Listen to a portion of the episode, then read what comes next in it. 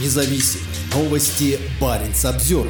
Часть путинской машины пропаганды и цензуры принадлежит Норвегии. Нефтяному фонду Норвегии по-прежнему принадлежат пакеты акций 52 российских компаний, в том числе крупнейших игроков технологического и телекоммуникационного сектора, хотя они и подешевели более чем в 20 раз. У норвежского государственного пенсионного фонда Global, также известного как нефтяной фонд, был хороший год. В 2023 году стоимость активов фонда, которым управляет Центральный банк страны по поручению Министерства финансов Норвегии, выросла до 195 миллиардов евро, объявил на этой неделе генеральный директор компании Norges Bank Investment Management Николай Танген. По состоянию на 31 декабря 2023 года стоимость активов фонда составила 15,8 триллиона крон, из которых почти 71% – это акции. Нефтяному фонду сейчас принадлежит около полутора процентов всех котирующихся на бирже компаний мира. Это крупнейший в мире фонд национального благосостояния. Несмотря на высокую инфляцию и геополитические потрясения, рынок акций в 2023 году был очень сильным по сравнению со слабым 2022 годом, отметил Танген. В значительной степени эти потрясения вызваны Россией и ее войной против Украины. Несмотря на это, норвежскому суверенному фонду по-прежнему принадлежат значительные пакеты акций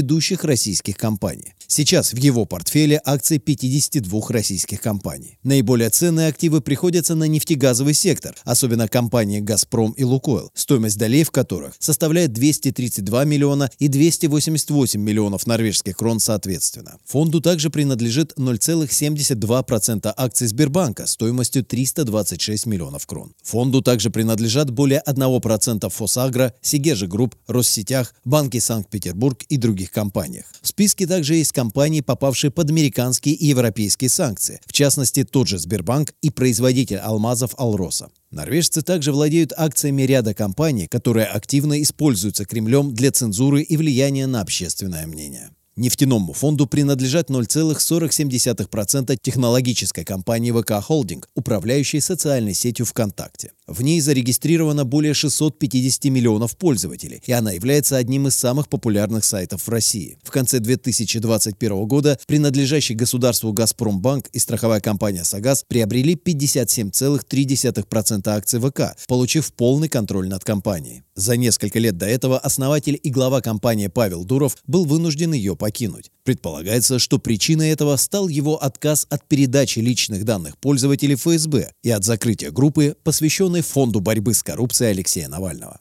За последние несколько лет ВК заблокировал сотни аккаунтов независимых журналистов, гражданских активистов и других критиков Кремля. В 2022 году компания заблокировала страницы Алексея Навального, Ильи Яшина, Михаила Ходорковского и СМИ «Медузы», «Медиазоны», «Дождя», «Эхо Москвы», «Настоящего времени» и других. В списке активов фонда также есть Яндекс, считающийся крупнейшей технологической компанией России. Она наиболее известна своей поисковой системой в интернете. Нефтяному фонду принадлежит 0,96% ее акций. Один из основателей Яндекса Аркадий Волош в 2017 году водил Владимира Путина по модному офису в центре Москвы. Но пять лет спустя, после начала войны и давления Кремля, эмигрировал в Израиль. По данным «Медузы», в 2023 году контроль над технологической компанией перешел к лояльным Кремлю олигархам. Теперь она принадлежит компании «Интерос» Владимира Потанина, «Северсталь» Алексея Мордашова, «Лукойл» Вагита Аликперова и Банку ВТБ. Норвежский нефтяной фонд также является миноритарным акционером телекоммуникационных компаний МТС и Ростелеком. Ростелеком – крупнейшая российская государственная телекоммуникационная компания. В последнее время она занимается разработкой системы дистанционного электронного голосования, которая будет использоваться на предстоящих выборах президента России, рассказал Путину генеральный директор компании Михаил Осиевский на встрече в июне 2023 года. Самый ценный российский актив норвежского фонда – крупнейший банк страны – Сбербанк, в котором норвежцам принадлежит 0,72%.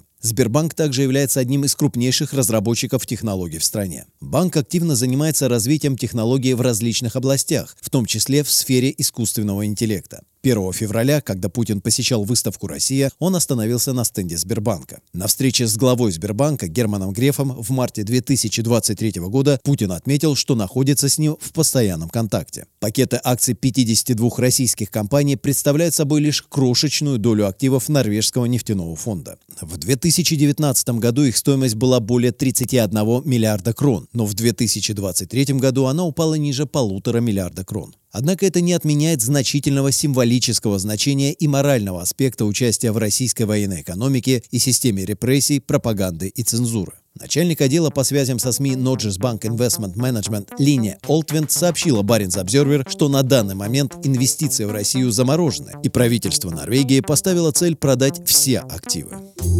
Баринс Обзервер